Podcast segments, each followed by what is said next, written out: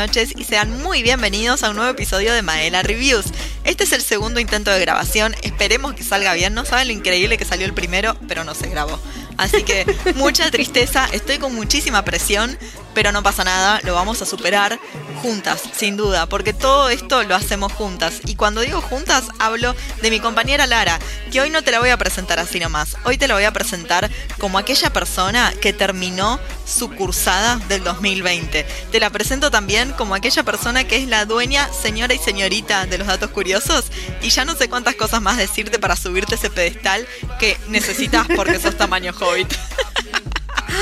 No puedo creer que haya empezado esa presentación con tantas adulaciones para terminar con un cumplido, porque ¿sabes qué? aguante ser hobbit. Sí, aguante ser hobbit. La verdad que con tantas cosas que nos podríamos llamar hoy en día, hobbit es lo mejor de lo mejor de lo mejor.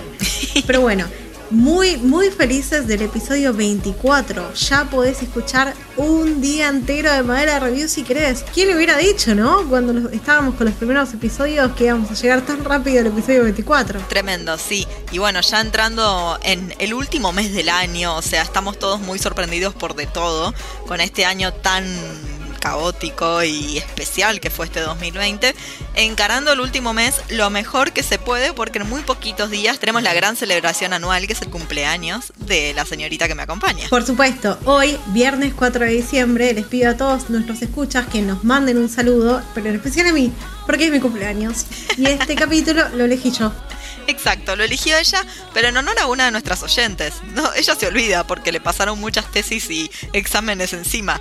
Pero una de nuestras oyentes, nuestra querida Chuni, nos pidió que hagamos un especial de este tipo. Así que vamos a traerles eso, pero en primer lugar, queremos recordarles dónde nos pueden contactar, justamente dónde nos contactó nuestra gran y fiel oyente Chuni. Si de viernes a viernes, la verdad que un podcast te parece re poco y desearías mucho más, no te preocupes, en Madera Reviews vamos a estar subiendo un montón de cosas recopadas.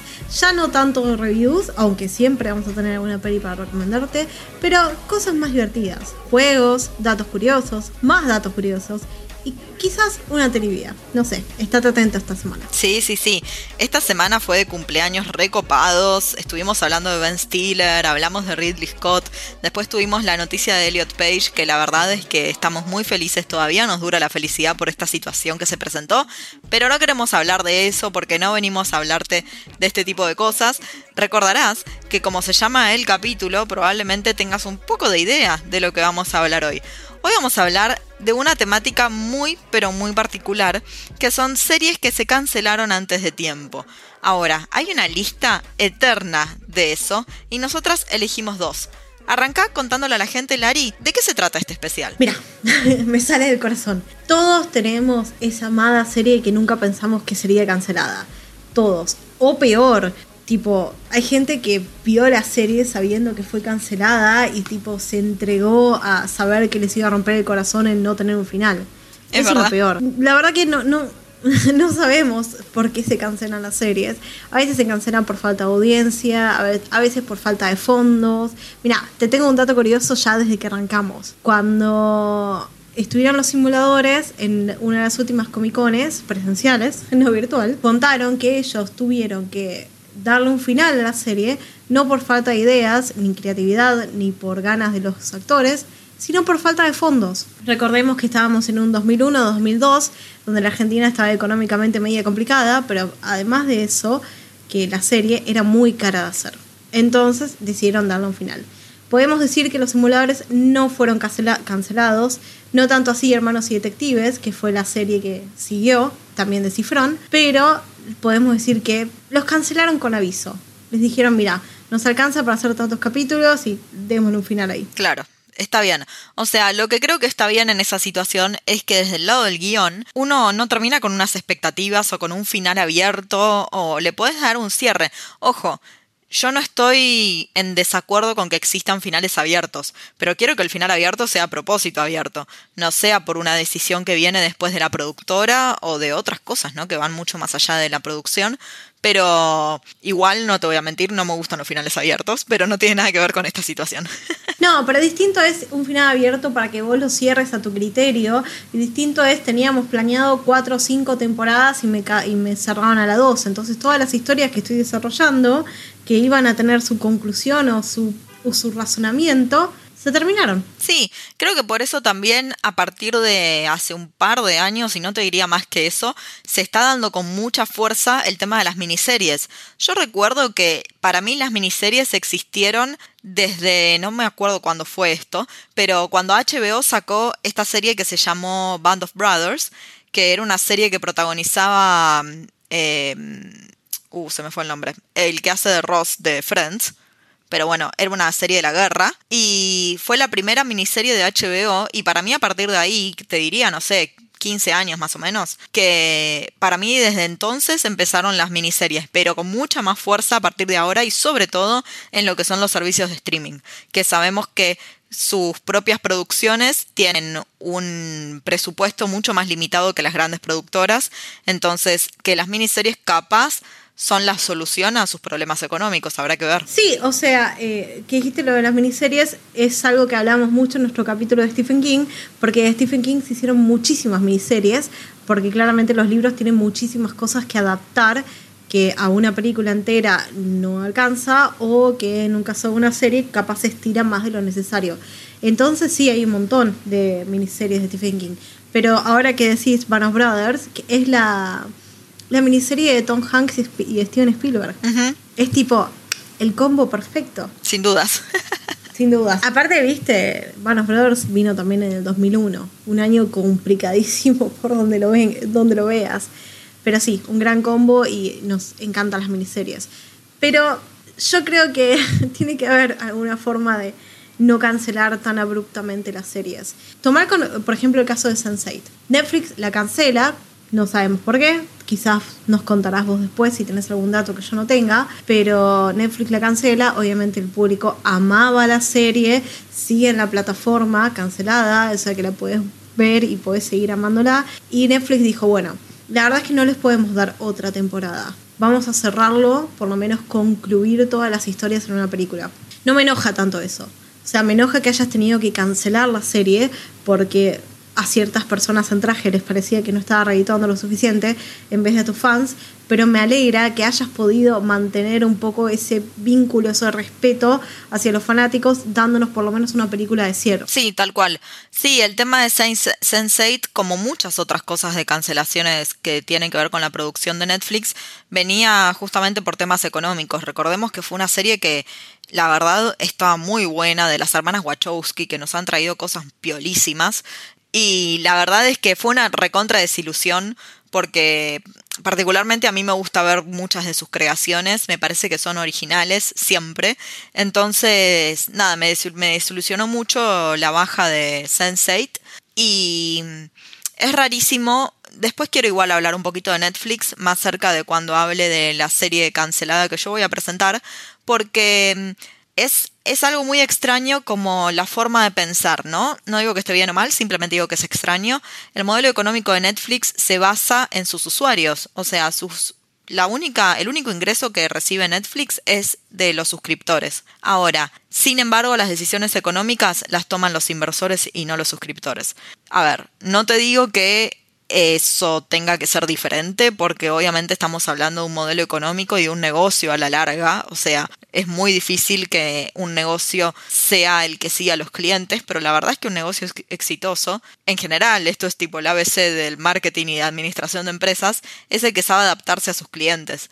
Y creo que, bueno, Netflix se encontró con muchísimas piedras en el camino, sin dudas, pero también ha tomado decisiones que hoy lo dejan donde está, que es donde estuvo siempre, siempre, pero siempre, desde la creación de Netflix, está en un balance negativo. siempre. Y de muchísima plata, muchísimas cifras.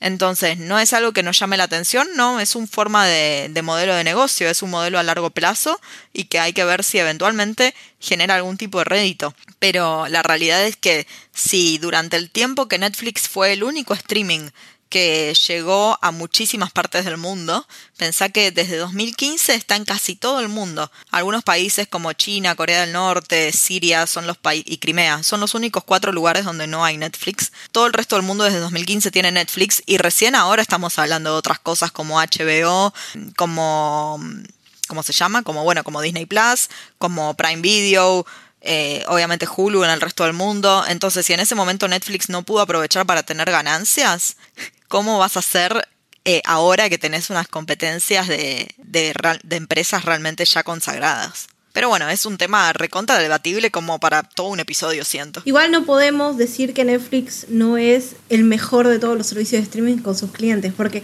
si vos te pones a pensar, Disney Plus, HBO, eh, esas tienen contenido propio y original, pero es propio, o sea, es algo que ya hicieron, ya pagaron, no tienen que pagar nada. Y en realidad vos entras a Netflix y tiene un contenido recontra revariado, casi como Amazon Prime, pero que no, no tiene lo mismo Amazon Prime que Netflix. Y tampoco salen lo mismo, porque acá en Argentina por lo menos, tener Netflix no sé si es algo carísimo o un lujo. No, no, no, para nada. Si tenés un servicio por separado, ninguno de los servicios es súper caro. ¿eh? Ese es el tema. A ver, si estamos hablando de un solo servicio, eh, obviamente puedes elegir tener Netflix y no tener cable, pero también puedes elegir Prime Video y no tener cable.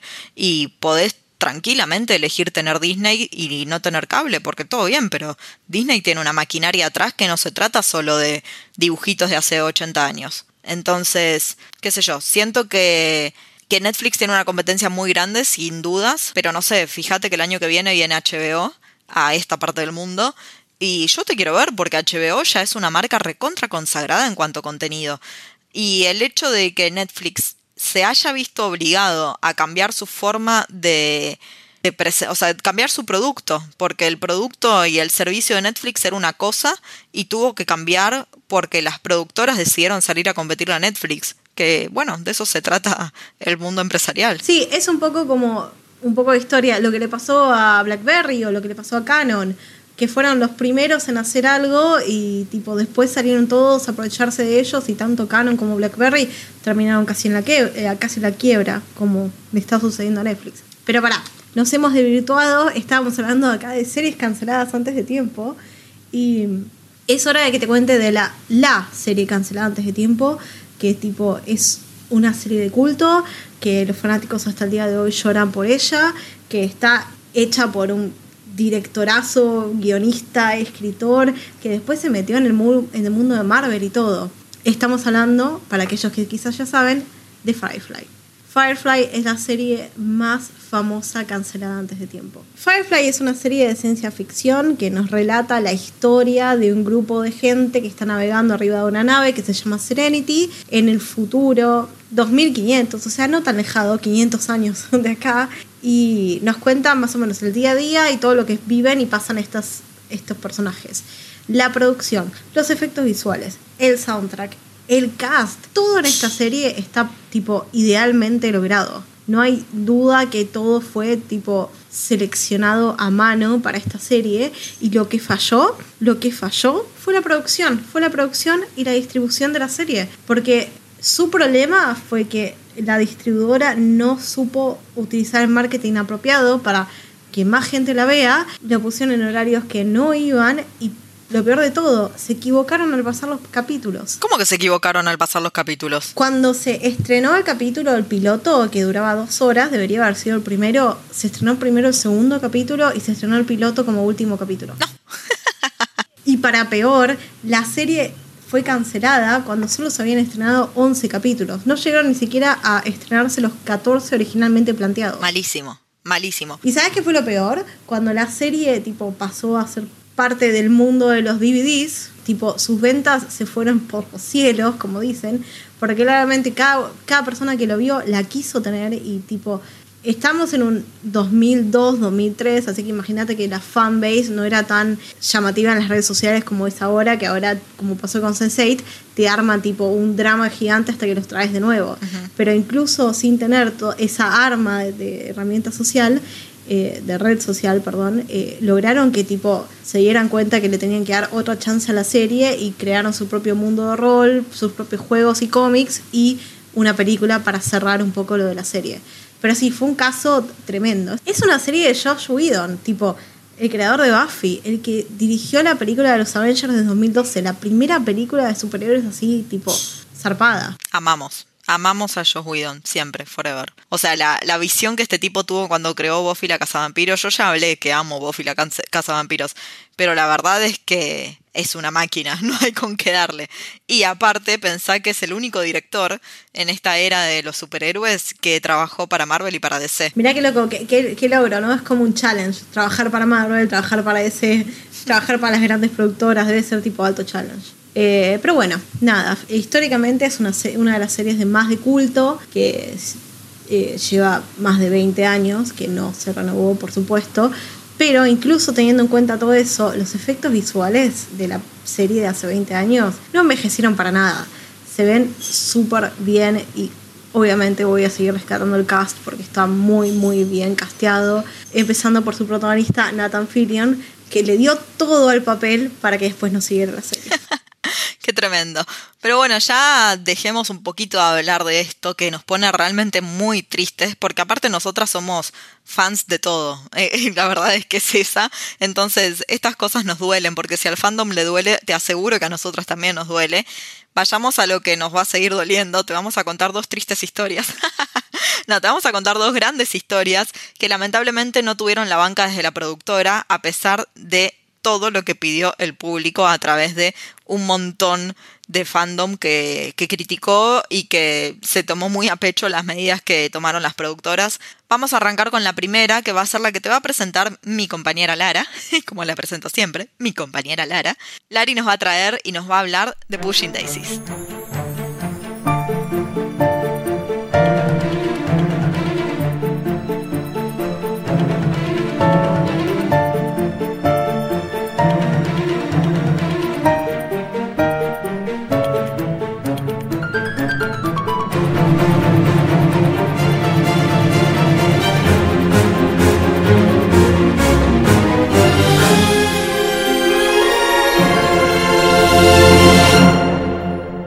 Pushing Daisy fue una serie del principio de los 2000 que tipo la hizo el pobre señor al que le cancelan todas las series. Estoy hablando de Brian Fuller, que tipo no es la primera serie que le cancelan, sino que hizo un montón de series y fueron todas canceladas, pobre.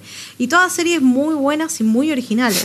O sea que claramente no es su culpa, claramente necesita conseguir mejores mejores productoras o mejores distribuidoras porque tipo hizo eh, esta serie Push Daisies, hizo Dead Like Me, que no sé si la conoces, que es de un grupo de gente que era básicamente la muerte. Sí. Y después hizo otras series que era como Wonderful y eh, True Calling, todas series muy buenas. La mayoría dio su paso por Fox y las cancelaron en Fox. Pero no importa. Hoy te, te vamos a contar la historia que tipo empieza como un cuento de hadas y está completamente tipo diagramada, ya sea por las luces, los colores, la forma que está contada la historia, todo como un cuento de hadas. Esta serie nos cuenta la historia de Ned, quien es interpretado por Lee Pace, a quienes ustedes quizás recuerden por su paso en Marvel o El Señor de los Anillos. Pero él no es una persona eh, común y corriente. Cuando es chico se da cuenta que si toca algo que está muerto, lo puede traer de nuevo a la mm. vida. Zarpado. Pero tiene dos cosas que toda maldición como cuentos de hadas, si vuelve a tocar a la persona que revivió, esta se muere y si no lo hace, tras un minuto, la persona, una de las personas más cercanas, se muere. Heavy. Aparte, él se entera de todo esto cuando es joven y accidentalmente eh, se muere la madre, él la revive, al revivirla y dejar pasar más de un minuto, eh, se muere otra persona, quien es el padre de su mejor amiga y vecina y crush. No. enfrente. Oh, qué bajón. Encima se muere el padre y después se vuelve a morir la madre, porque claramente te decía, cuando nos toca por segundo mes, se vuelven a morir. agotador. No. Entonces la madre le da un beso en la frente al pobre Ned pequeño y vuelve a morir. Tremendo. Aparte es un poder que tipo decís, dale. Encima que no es el mejor poder del mundo, no es la mejor maldición del mundo, me toca eso. Pero bueno, nos adelantamos. eh, Ned trabaja en una fábrica de pies, vendría a ser una especie de panadería norteamericana, por decirlo así. Todo con una estética, colores pasteles, con una estética retro. Todo parece atemporal. Vos no sabés en qué año está sucediendo la serie. No sabés si es en la actualidad, si es en los 60, si es en los 70. Me hace acordar un poco al estilo de una serie de eventos desafortunados que no tenía un año específico que vos decías, sí, esto está pasando claramente en los 2000-ish. Bueno, lo mismo da la sensación esta serie y él lo, lo que hace es compra la fruta podrida y cuando la toca, la fruta vuelve a tener todo su vigor, entonces las puede usar para hacer los pies. Ajá.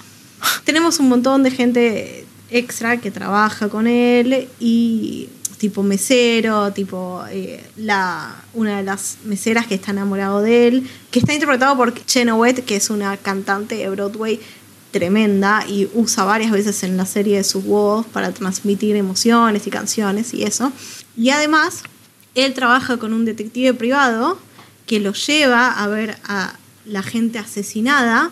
Ned los toca y interrogan a la persona asesinada por un minuto y antes de que se complete, se complete ese minuto, Ned los vuelve a tocar para que vuelvan a estar muertos. Y así los ayudan a resolver los misterios de quién asesinó a quién. Que básicamente es de lo, es de lo que se trata la serie. Cada capítulo vamos a tener un asesinato nuevo y vamos a tener que tratar de resolverlo. Súper entretenido. Pero el problema es que una de sus víctimas es su mejor amiga de la infancia, su crush, Chuck, quien era la que vivía enfrente hasta que se murió el padre y se tuvo que, mudar. Claro. Entonces, él quiebra su regla de oro de no dejar vivir a una persona más de un minuto porque no, no, no puede volver a asesinarla después de volver a dejarla morir después de todo lo que pasó y del reencuentro inesperado.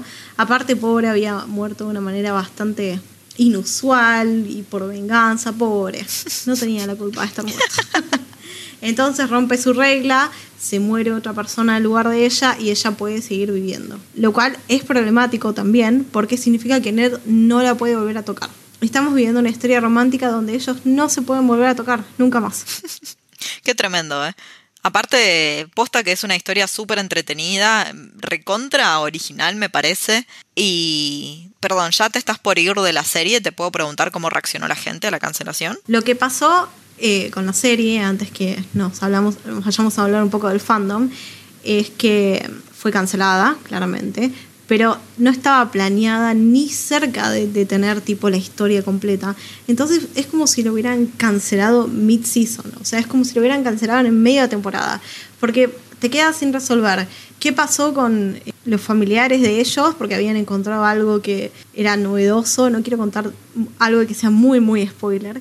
Después, ¿qué pasaba con ellos dos? Porque claramente tenían esta relación romántica, porque se querían un montón, no se pueden tocar. En un momento se dan un beso a través de un celofán, tipo ese con el que envolves la comida que te sobra anoche. Bueno. Sí.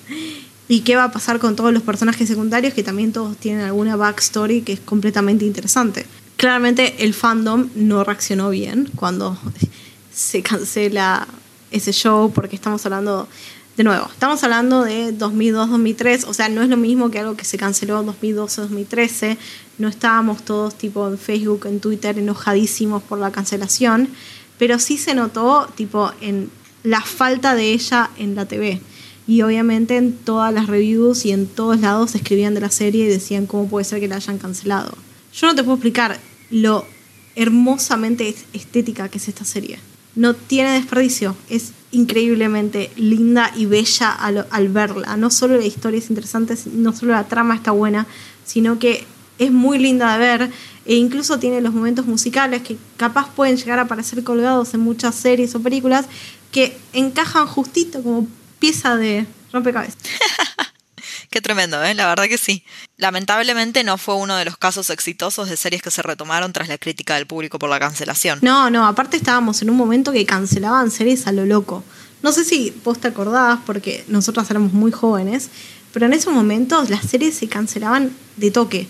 No le daban oportunidad para ver si servían o no. Si los números no cerraban en, enseguida, ya se cancelaban no tenían ese beneficio de duda que ahora pueden llegar a tener, que pueden llegar a reflotar una serie gracias al fandom, como pasó con, no sé, Futurama o Nine-Nine, ¿viste Brooklyn Nine-Nine? Que la volvió a traer el fandom. Lo mismo pasa con Futurama, siempre la vuelve a traer el fandom. Bueno, y de esta forma entonces terminamos un poquito de presentarte lo que fue Pushing Daisies, lamentablemente una de las series canceladas que te traemos el día de hoy, y vamos a pasar a hablar de Santa Clarita Diet, otra de las series que ha sido cancelada en esta ocasión por Netflix.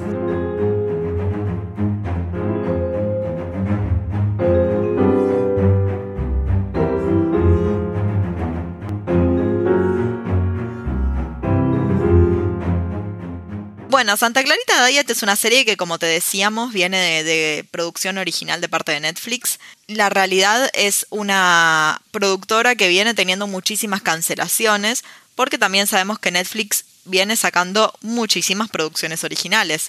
Entonces, viene ya por el lado de, te decíamos muy al principio de este podcast, un poco de los inversores, ¿no? A pesar de lo que haya dicho la gente y el fandom y la crítica, la serie es muy buena. Cuenta con tres temporadas. Cada temporada tiene 10 episodios y duran media hora. Es muy fácil de ver, recontra llevadera y es súper cómica. Y desde el minuto cero, el guion estuvo escrito para que fuera protagonizado por Drew Barrymore. Lo más gracioso de toda esta historia es que Drew Barrymore se había retirado del cine. había decidido seguir con su laburo empresarial y no quería seguir actuando. Y cuando le acercaron este guion, se enojó muchísimo, dice ella, porque nada, se iba a sentir como que si no hacía esta serie iba a estar traicionando sus propios principios como actriz. Le encantó. Le encantó el guion y no pudo negarse. Así que Santa Clarita Diet es protagonizada por una increíble Drew Barrymore, a quien amamos mucho, mucho, mucho. Pero aparte, es la serie que nos trae a una Drew Barrymore hecha zombie zarpado. Santa Clarita Diet nos trae la historia de Sheila y de Joel Hammond, que ambos son una pareja de agentes inmobiliarios y que viven en un muy tranquilo barrio de Santa Clarita, que queda en Los Ángeles, junto a su hija Abby. Ellos, la verdad es que son una familia recontra mega feliz, súper tranquilos y demás, pero de repente, en lo que vemos en el primer capítulo, instantes nomás de que empieza la serie, es que en un pleno momento en que estás mostrando una casa, están los dos juntos mostrando una casa, ella se empieza a sentir medio mal, Sheila, estamos hablando por supuesto de ella, se empieza a sentir mal, se va al baño y vomita a lo loco, chicos, tipo un asco ese baño, un asco, eh, y mal, y como que se desmaya, entonces Joel se asusta un montón porque cree que está muerta, de repente se despierta y ve que había dentro de toda la cosa vomitiva que había hecho, porque es muy específica con estas cosas la serie, entre todo ese desastre que había hecho en el baño, había vomitado una especie de órgano, que es como si fuera una aranita o una cosa así, es rarísimo, pero que en realidad al principio es como una bola, porque no tiene patitas, eventualmente le van a crecer patitas y empieza a ser una especie de mascota, es muy divertido todo. Em, la cuestión es que, bueno, se despierta ella, Evidentemente no está, no está muerta, pero pasó todo eso, así que la llevan a un médico y como tardan un montón en atenderla, se termina yendo a la casa porque ella se siente bien. Aunque de repente se da cuenta que no tiene pulso, que no tiene latidos en el corazón y que empieza a tener una libido zarpada, que no puede contenerse, que quiere coger definitivamente con Joel así a lo loco y no le importa absolutamente nada. El creador de esta serie justamente lo que quería traer era un poco de hablar de un personaje recontra narcisista. Estamos hablando de Víctor Fresco, quien fue el creador de esta idea original y quien quería hablar de un personaje que no tuviera ningún tipo de escrúpulo y lo que pensó fue, bueno, un zombie hace lo que quiere cuando quiere. Así que acá tenemos a Drew Barrymore hecha zombie. Lo más divertido de toda esta historia es que ellos realmente no se dan cuenta qué es lo que está pasando. No, nunca entran los cabales de Joel ni de Sheila que ella pueda llegar a ser un zombie, porque ¿por qué creerían eso? y de repente es cuando conocemos a un personaje muy divertido, a mí me gusta mucho, que se llama Eric, es el vecino que sabe todo, es el vecino freak que sabe absolutamente todo de este tipo de cultura pop y les dice que, bueno, que claramente el personaje de Drew Barrymore está mostrando unas condiciones muy típicas para un zombie. La verdad es que es fantástica toda la serie. Em, desde un principio ya la vemos a ella, bueno, teniendo necesidades físicas por satisfacer en cuanto a alimentación, por ejemplo, y que se ponen a cazar en familia humanos para que Drew pueda comer alquilan un depósito para guardar los cuerpos para que le dure más la comida, tipo refrigerados, así como si fuera carne. Lo más divertido también es que Drew Barrymore es vegetariana, entonces todas las cosas que representaban la carne humana tenían que ser cosas que fueran vegetarianas, que le hicieron mucho con gelatina y otro tipo de cuestiones, pero eh, nada, es muy divertido. O sea, realmente no, no, estaba en ningún momento comiendo carne porque tranquilamente con una persona carnívora lo podías reemplazar por verdaderamente carne. Me alegro que no haya estado haciendo canibalismo para poder hacer la serie, nada Tal cual. Eh, dentro de estos actores que te mencionamos, obviamente la tenemos como principal a Drew Barrymore, pero quien acompaña esta historia es su esposo Joel Hammond, que está interpretado por Timothy Oliphant, también recontra mega conocido, y el que también es muy conocido es el vecino, que se llama Eric, como te decíamos, su personaje. El actor es Skyler Gisondo, que es el de mm, el hijo de Ben Stiller en Una noche en el museo, la tercera, que ya está más grande, el ah, Y que también es parte del equipo de Booksmart, no sé si te acordás de esa película de amistad de dos amigas y de estas chicas que es, fantástica la película, en algún momento tenemos que hacer un podcast de esto, pero es de estas chicas que se dan cuenta que están en su último año de la facultad y ellas son las nerds y creen que les va a ir de facultad, de secundaria, perdón, de high school. Y bueno, como son super nerds y nunca tuvieron vida social más allá de ser amigas entre ellas dos, sienten un grado de superioridad respecto a sus compañeros de curso y se dan cuenta que al final todos sus compañeros que sí sabieron divertirse durante sus años eh, secundarios y ellas se lo perdieron por los estudios y al final todos los demás van a ir a las mismas universidades, sino mejores que ellas. Entonces como que deciden hacer un último cambio en su vida y animarse a salir al mundo. Y el personaje de Skyler es realmente muy divertido. Hay un dato repiola de estos dos actores. Hablo de Drew Barrymore y de Timothy Oliphant. Recordemos que Drew Barrymore estuvo en Scream la primera. Recordamos todos que es la primera que muere en toda esta historia. Y Timothy Oliphant es uno de los asesinos de Scream 2. Me pareció re interesante eso. Cosas que los unen a ellos. O sea que se podrían haber conocido si hubieran sido diferentes sus filmaciones de Scream. Ni hablar, sí, sí, sí. El personaje que primero muere en esta serie es Gary, que es un tipo muy desagradable, y que lo interpreta Nathan Fillion, que no lo interpretó durante toda la serie, porque después en la última temporada lo interpretó Alan Tudyk y lo que es muy interesante y relacionado con el principio de este podcast, porque todo se relaciona con todo, es que tanto Fillion como Tudyk fueron partícipes de Firefly en su momento. Así que bueno, más series canceladas para ellos.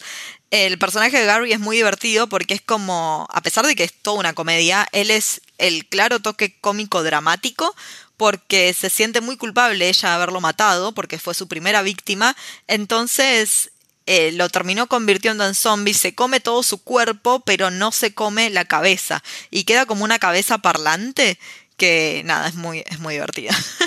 Sí, justo eso te iba a comentar, que justo estábamos hablando de Firefly y estaba Nathan Fillion en Santa Clarita's Diet. Viste que acá en Madera Reviews todo es tipo cíclico, siempre volvemos a los mismos datos curiosos. Pero volviendo a um, Santa Clarita Diet, contarte un poco lo que fue la reacción del fandom, que la verdad es que la primera temporada fue un éxito, la segunda fue un éxito, la tercera la rompió toda. O sea, de verdad es que fue una gran, gran serie, adorada por el público, de verdad que sí. Salieron una bocha de críticas por la cancelación de la misma y la respuesta de Netflix o de uno de sus CEOs, en realidad, fue que la tuvieron que cancelar básicamente porque Netflix está en eterna deuda está siempre con los números en rojo y los que mandan son los inversionistas. Entonces, si el inversionista dice que se tiene que dar de baja, se da de baja. A ver, nada, es horrible. Están en una situación muy, muy heavy que tiene que ver con lo que te decíamos al principio, la decisión de negocios de Netflix. Entonces, ellos quisieron empezar como un streaming distinto en el que vos podías visualizar las películas de un montón de productoras básicamente cuando, cuando quisieras, ¿no? Televisión on demand. Eso es lo que eran ellos. Pero después las grandes productoras dijeron, escúchame, pero los derechos son míos, así que ¿por qué no hacer yo lo mismo? Porque a Netflix le está yendo tan bien en cuanto a cantidad de suscriptores, no en cuanto al balance final, porque nunca. Entonces dejaron de darle los derechos para un montón de cosas y tuvieron que empezar a crear su propio contenido y ahí empezaron a salir todas las plataformas de streaming que hoy conocemos y que van a seguir saliendo y que la realidad es que eh, la, competencia para Netflix es muy grande. Cierto es que está recontra sentado Netflix, pero la realidad es que ellos dependen, por los números que estuve analizando en estos días, dependen exclusivamente de su público en Estados Unidos. Y a contrario de lo que se creería en este 2020, que claramente fue de alza para los servicios de streaming todos, en Estados Unidos el streaming de Netflix no fue en alza, al contrario, perdieron suscriptores. ¿Por qué? Porque tenés tanta otra variedad que la verdad es que ¿por qué mirar algo de Netflix que? Dos puntos. Te mete un contrato controversial de cuatro años con Adam Sandler, por ejemplo, que es recontra controversial para el mundo entero, que todos los viernes te estrena algún contenido, no uno, te estrena muchos contenidos todos los viernes, y que la realidad es que en general al ser producciones propias pierden dinero siempre porque una cosa es que vos compres los derechos de algo y otra cosa es que te tengas que poner a producir algo. Y ni hablar de las contrataciones que hacen para sus propias producciones. Y ni hablar el fangoteíta que le salió a traer The Irishman, el, el irlandés. Obvio, fue el único lugar que le dio lugar a Martín Scorsese. Sí, está bien, estamos de acuerdo. Pero el fangote guita que te salió a bancar a Martín Scorsese, al Pacino, a Robert De Niro. O sea, estamos hablando de nombres demasiado grandes y en ningún momento te hace algo relativamente de poco presupuesto Netflix. Pensá que también estuvo contratando a los duques de no me acuerdo de qué carajo de país europeo. Tipo, ¿hace falta que contrates duques para tus series o películas? No sé, son cosas que me parece que tiene que analizar Netflix a futuro si quiere seguir manteniéndose como streaming en pie. Acá en Latinoamérica es definitivamente el más visto, pero también está el tema de que aumentan sus precios y a la larga, si ellos siguen dependiendo solamente de sus precios y, por ejemplo, niegan meter publicidad, y les puede generar un problema. Igual poner publicidad es muy contraproducente para Netflix porque está rompiendo el contrato explícito que tiene con sus clientes de no tener publicidad. Sí, ni hablar, ojo. No, quiero, no creo que a nadie le gustaría tipo estar en medio de su binge watching mirando la serie y que de repente se salte publicidad. No. Más si estás pagando, no. No, ni hablar, eh. Ojo que estoy recontra. Pasa que la verdad es que pensá, eh, es lo que decíamos un poco antes, ¿no? Pensá la banca que tienen todos los otros streamings, con qué nombres vienen atrás y la realidad de Netflix es complejo. La verdad es que la situación es compleja. Para mí son decisiones... A ver, ellos se plantearon igual un plan de negocio cuando tuvieron que cambiar su forma de negocio eh, para empezar a ofrecer contenido propio. Se plantearon un plan de negocio a recontra largo plazo. Pero bueno, ya Netflix tiene un montón de años. Entonces, que todavía no esté dando números positivos y que los números negativos sean tipo 12 millones de dólares, es un montón de guita para una empresa de este tipo. Tipo, no estamos hablando de una startup. Entonces, vivir solamente del ingreso que te generan tus propios clientes, o sea, no hay chances de que puedas competir monetariamente contra un Disney Plus, por ejemplo, porque pensá que Disney Plus tiene una maquinaria, maquinaria atrás y realmente le pones centavos Creo que el, presupuesto de Disney Plus es de 2,5 millones de dólares. Y pensar la deuda que tiene Netflix, que te digo, arriba de los 12 millones. No, aparte, para Disney Plus vino todo servido muy en bandeja, muy, muy en bandeja. Vos pensás que incluso la aplicación de Disney Plus es parecida o igual a la aplicación de Netflix, o sea que ni eso necesitaron, eh, tipo, crear su propia aplicación y ya todo el contenido original, la mayoría de las cosas que vemos, no digo que la gente no vaya a ver tipo de Mandalorian, por ejemplo, pero la mayoría de las cosas que vemos, que el público va a buscar, son cosas que ya están, son cosas viejas. Uno quería tener todas las películas de Disney para ver la princesa que se les cante el orto cuando, cuando quiera. O si quiero ver las locuras del emperador en loop una y una y otra vez y que sea de manera legal, entre comillas, con Disney Plus, lo puedo hacer. Sí, igual pensá que, a ver, justo estamos hablando de un año muy particular, digo, dejamos una breve reflexión en nuestro Instagram en su momento también, apenas llegaba Disney Plus, porque estamos en un año muy particular en cuanto a generar producciones de lo que sea, sea para streaming o sea para cine. Entonces, si las cosas no se están grabando, no vas a poder estrenar demasiado. Esa es una realidad. Y la verdad es que pensá lo que se anunció nomás el año pasado y incluso a principios de este año, cuando todavía el COVID estaba más en China que en cualquier otro lugar, solo con el título de Marvel tenés aseguradas, creo, sin mal no recuerdo, creo que son seis series, creo que son seis series y ocho películas. ¿Me entendés? O sea, y solo te estoy hablando de Marvel, lo que se viene atrás para Star Wars, con todas las otras historias on the Rogue One o personajes específicos que quieren hacer. Nada, pensá, bueno, el recontra furor que pegó de Mandalorian. Hay un montón de otras cosas. Creo que, ¿sabés qué es lo que a mí me gustaría que cambie Netflix? Que creo que le puede llegar a dar rédito. Es que cambie su algoritmo. Porque yo creo que si vos me ofreces la variedad que sé que existe en Netflix, pero que a mí o me da fiaca buscarlo o no sé cómo buscarlo, porque es imposible ver de una todo el contenido que tiene Netflix, tipo no puedes tener un pantallazo de todo lo que hay. Si vos cambias tu algoritmo y tu forma de recomendar las cosas no es tan parecido siempre específicamente a lo que ves, tipo a mí siempre me recomiendan lo mismo. Entonces, si vos siempre me recomendás contenido que es muy similar, capaz elija otras cosas. Tipo, la verdad es que yo tengo la suerte de tener los tres streamings cabecera en este momento y en general elijo Prime Video o a Netflix. Y tuve Netflix desde el día uno. Sí, yo también tengo Netflix desde casi el día uno que pudimos adquirirlo acá en Latinoamérica. Y debo decir que antes lo usaba un montón más que incluso esta cuarentena. No quiero decir que la calidad de Netflix bajó, no. Lo que pasa es que lo que decís vos del algoritmo es muy cierto no me puedes recomendar siempre la misma película o las películas de Adam Sandler. Sí. Ese ya, ya sabemos que ese fue un error de Netflix. Pasa que el estudio de Happy Gilmore tiene mucha plata, así que no los vamos a juzgar, pero tienen un montón de cosas que podrían estar sacando a reducir. Películas que tienen 15, 20, que son buenas, que necesitan un tiempo de rewatch.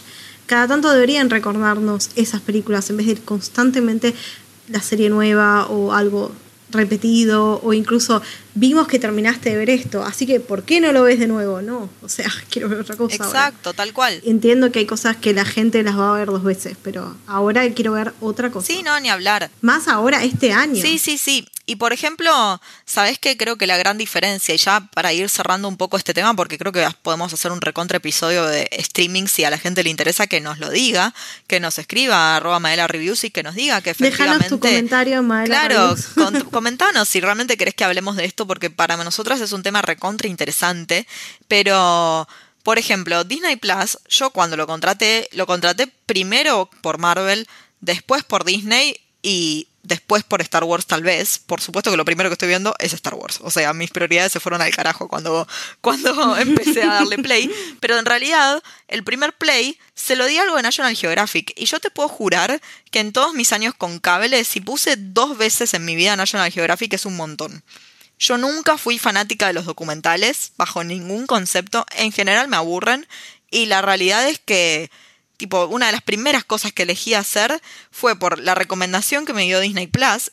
Vaya uno a saber de dónde, capaz es porque es uno de sus pocos contenidos exclusivos. Pero fue el mundo según Jeff Goldblum. Sí, obvio, me agarraste porque me encanta Jeff Goldblum y porque no creo que nada de él pueda ser aburrido nunca. De hecho, es una, es una gran serie documental. Pero, ¿me entendés que yo aprendí Disney Plus con otras intenciones y dentro de toda la oferta que había, que aparte está muy bien organizada, me terminé volcando por algo que yo pensé que nunca iba a mirar de todo el contenido que te ofrecen, porque viste que caen con eh, Pixar, Pixar, Disney, Marvel, eh, National Geographic y Star Wars. Viste que esas como las, las cinco caras de... Y los Simpson. Exacto. Y, y la verdad es que a, modo plataforma, a pesar de que vos decís que es bastante parecido a Netflix, incluso creo que tiene sus ventajas y desventajas. Tipo, por ejemplo, el hecho de que esté eh, acomodado por colecciones me parece que es fantástico. Eso me parece que es fantástico. Porque si no, capaz que no te enterás qué tantas cosas hay hechas de Spider-Man si no te las ponen todas juntas en un lugar, ¿no? Capaz que no haces el googleo de Spider-Man. Eh, entonces de repente te encontrás una serie de los 90 que capaz ni te acordabas que existía o no sabías que existía. Digo, siento que en ese sentido está muy bien ordenado. Hay otras cosas en las que le gana Netflix y hay otras cosas en las que gana Prime. O sea, sí, el modelo, el primero, no nos vamos a olvidar nunca de que fue Netflix. Ahora, de acá a 20 años, ¿vamos a seguir teniendo Netflix? Yo no lo sé. No pongo las manos en el fuego porque lo mismo. Siento que es un BlackBerry más. Claro, es exactamente lo que iba a decir. Yo te juro que cuando tenía BlackBerry para mí era lo mejor que le podía pasar a los medios de comunicación. Por ejemplo, no existía el WhatsApp. Entonces tenías el chat gratis de BlackBerry con toda la gente que tuviera BlackBerry. Después tenías el internet experimental con el Explorer y era tipo lo mejor que podía pasar. Y después llegó la generación de los celulares sin teclado y tipo desbarrancaron a Pero mal. el Netflix de los celulares. tipo, lo, lo, lo hicieron mierda. Y, y el BlackBerry era un celular de la puta madre. Tipo, se te caía un décimo piso, le sacabas en polvo y lo seguías usando. Ahora decís, por favor, que no se te caiga de las manos al piso el celular porque cagaste. Sí. Ese, ese es mi miedo. Si eso pasó con, la- con una tecnología, ¿qué puede pasar con los servicios de streaming? Porque mi miedo es que deje de haber material de calidad, porque Netflix le está poniendo todas las ganas y tiene cosas copadas. Y yo sé que los competidores también, ni hablar Amazon Prime con The Voice, tipo, se sacó The Voice debajo de la galera y la está, está aniquilando por todos lados. Pero tengo miedo que el contenido cambie y varíe y que se haga cada vez peor. Tipo con- contenido instantáneo, vacío de ese tipo de contenido. Pero sí, eso es otro para otro video, también es un debate para otro video. Para otro podcast. Sí, sí, de verdad que sí. Vamos a darle un cierre a este episodio porque se nos ha hecho mucho más largo de lo que queríamos que se nos hiciera. Eh, hablamos de algo muy triste y terminamos medio que hablando también de algo muy triste que es capaz el destino demasiado incierto para nuestro gusto de Netflix. Pero celebramos que haya opciones, celebramos que haya muchísimos streamings, celebramos la variedad y que podamos tener mucho contenido. Gente, si ustedes solamente tienen Netflix o solamente tienen Prime, consigan que su grupo de amigos genere una cuenta común y compren por favor todos los servicios de streaming. Le mandamos un besito al cable y adquieran los servicios de streaming que la verdad están buenísimos. Es agotador. Yo sigo teniendo cable y es agotador pasar los canales y no encontrar nada para ver. Eh, ayer volví a ver una película de Denzel Washington y me pregunto dónde está Denzel Washington en este momento. Hace 20 años que no estoy, que no sé nada de Denzel Washington y ayer fue lo único que encontré para ver en la tele. O sea, estamos hablando de esto. En fin, cerrando ya este episodio, Lari, ¿algo que le quieras comentar a nuestros oyentes? Aparte de, primero, agradecer porque el capítulo pasado tuvo un montón de escuchas y nos dejaron un montón de comentarios eligiendo entre las dos películas que fueron separadas al nacer, Amigos con Derechos y Amigos con Beneficios. Bueno, va ganando la mía porque aguante la química de Justin Timberlake y Emilia Kunis. Así que queremos agradecerles a nuestros oyentes por sus hermosísimos comentarios. Recordarles que seguimos en sorteo. Tenemos el so- sorteo de los libros de los Juegos del Hambre que la está rompiendo por todos lados. Ya tenemos al menos 900 personas participando, así que si todavía no participaste no entiendo qué estás haciendo. Es el mejor regalo de Navidad que vas a recibir. Pensá que es la saga entera, los tres libros. Si te gustaron las películas, te juro que los libros son mejores. Así que dale, dale nomás. Entonces, para todas aquellas personas que participaron y quieren seguir participando y quizás quieran un premio 2 o 3, si comentan el posteo del sorteo etiquetando el hashtag Aguante Mar Rúfalo, además del Team Pita o Team Geo, quizás tengan alguna chance más. Una chance sorpresa de podcast. Bueno, Lari, em, te mando un beso enorme y nos vemos dentro de muy poquitos días para volver a grabar un nuevo episodio, ya muy cercanos a Navidad, muy cercanos a un episodio recontra esperado, el del director de este mes, que me vuelvo loca. Así que, ay, cuántas cosas lindas para hacer, cuántas pequeñas tesis que tenemos que escribir. En fin, Lari, te mando un beso muy grande y que tengas un excelente fin de semana. Nos vemos. Chau, chau. Chao, chao. Take me where I cannot stand. I don't care, I'm still free. You can't take the sky from me. Take me out to the black, tell 'em I ain't coming back.